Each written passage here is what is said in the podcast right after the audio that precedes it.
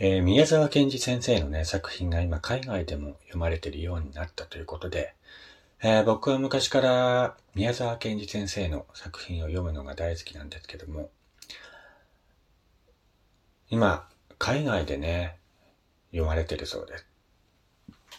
宮沢賢治研究家のロジャー・パルトバース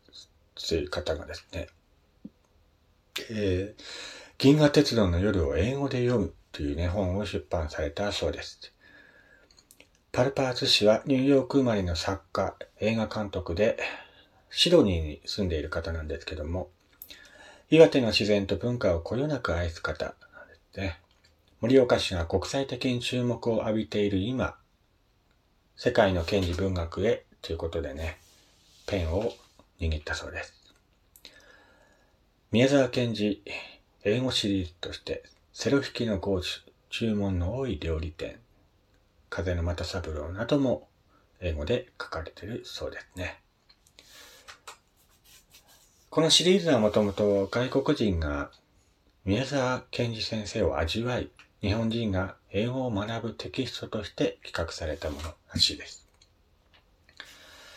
パルパース氏はね、私が初めて花巻の土を踏んでからかれこれ55年の月日が流れたが、それ以来、賢治文学を研究し、英語にしていると。えー、今後世に出る3冊の本も一言で言えば、私のライフワークに他ならないと情熱を傾けているそうです。宮沢賢治先生は日本ではね、変わった童話作家として何世代にもわたって愛されていますけども、革命的な社会思想家であった点ではあまり評価されていない。ね。将来、賢治の持つ素晴らしい価値が認められることによって、彼が世界中で不滅の名誉を得ることを私は心から願っていると言っているそうです。まあこういったね、あのー、今、盛岡がね、中、あの世界から注目されているということで、改めて、英語で本を出版してみようという動きが今、動いているそうですね。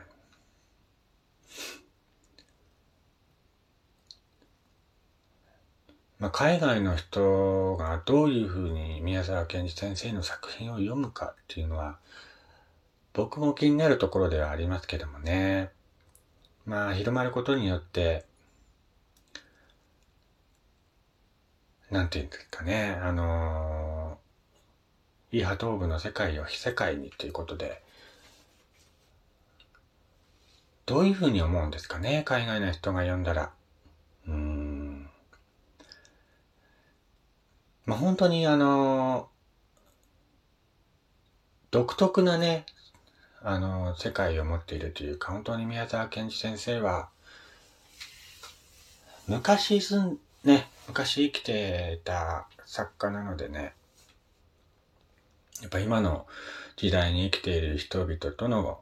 価値観とはちょっとずれた感じではありますけども、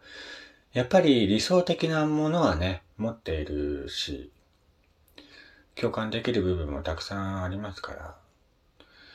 やっぱりそういったものをね、ずっと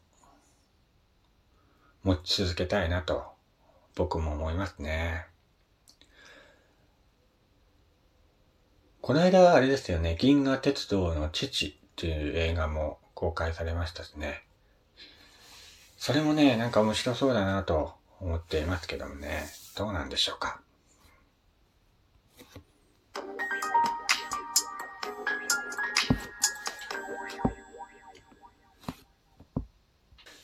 はい、どうも、改めまして、こんにちは、やすさんです。えー、こちらの番組は私がゆるっといろんなことを語るラジオ番組となっております。今回も最後までお付き合いのほどよろしくお願いいたします。えー、さっき言ったね、銀河鉄道の父がね、まあ、先月、あ、じゃ5月か、5月に公開されましたけども、銀河鉄道の夜じゃなくて、銀河鉄道の父なんですね。まあ、どういった話かというと、質屋を営む宮沢誠二郎さんっていう方がね、まあ、宮沢賢治先生のお父さんなんですけども、長男の賢治を後取りとして期待していたが、賢治は家業を継ぐことを拒むということで。まあ、誠治は、誠治郎はね、あのー、学校卒業後、農業や人造宝石ってんだとね、いろいろ仕事を転々としていたんですけども、そんな宮沢賢治を甘やかしてしまうんですね。まあそんな中、妹の都市の病を機に、賢治は筆を握るのだが、っていう話なんですけどもね。まあ親子、宮沢賢治先生のお父さんにフォーカスを当てた映画なんですけどもね。えー、話を詳しく、詳しくっていうかちらっと読むと、まあ、とにかくね、宮沢賢治先生のお父さんは、宮沢賢治を甘やかしていたっていう話なんですね。本当に、しっかりしろっていつも言ってたみたいなんですけども、まあ、宮沢賢治先生はね、学校を卒業した後は、職業を転々としていたらしいんですよね。農業をやったり、まあ人造宝石店などいろいろやってみても、あ、ダメだこれと。俺には合わねえって言って。仕事を転々としていたらしいんですよ。まあ、どこにでもありそうなね、話ですけども。まあそんな宮沢賢治先,、ね、先生を見てお父さんは怒ることもなくね、はあ、いいんだいいんだ、みたいな感じでってたらしいんですけども。まあそのね、だらだらだらだら暮らしていた宮沢賢治先生なんですけども、妹の都市が病に侵されてしまってですね、そこで目が覚めたというか、あ、こんなことじゃいけないと。こんなことじゃいけない。俺はもっとしっかりしなきゃいけないっていう感じでね。えー、初めてそこで文学家になろうと、ペンをね、握ったわけなんですけども、さてさて、どうなりますかっていうね、話らしいですけどもね。いやー、それにしてもね、宮沢、多分この映画を見たらね、宮沢賢治先生の印象がガラッと変わるんじゃないかなと。そんな印象がありますね。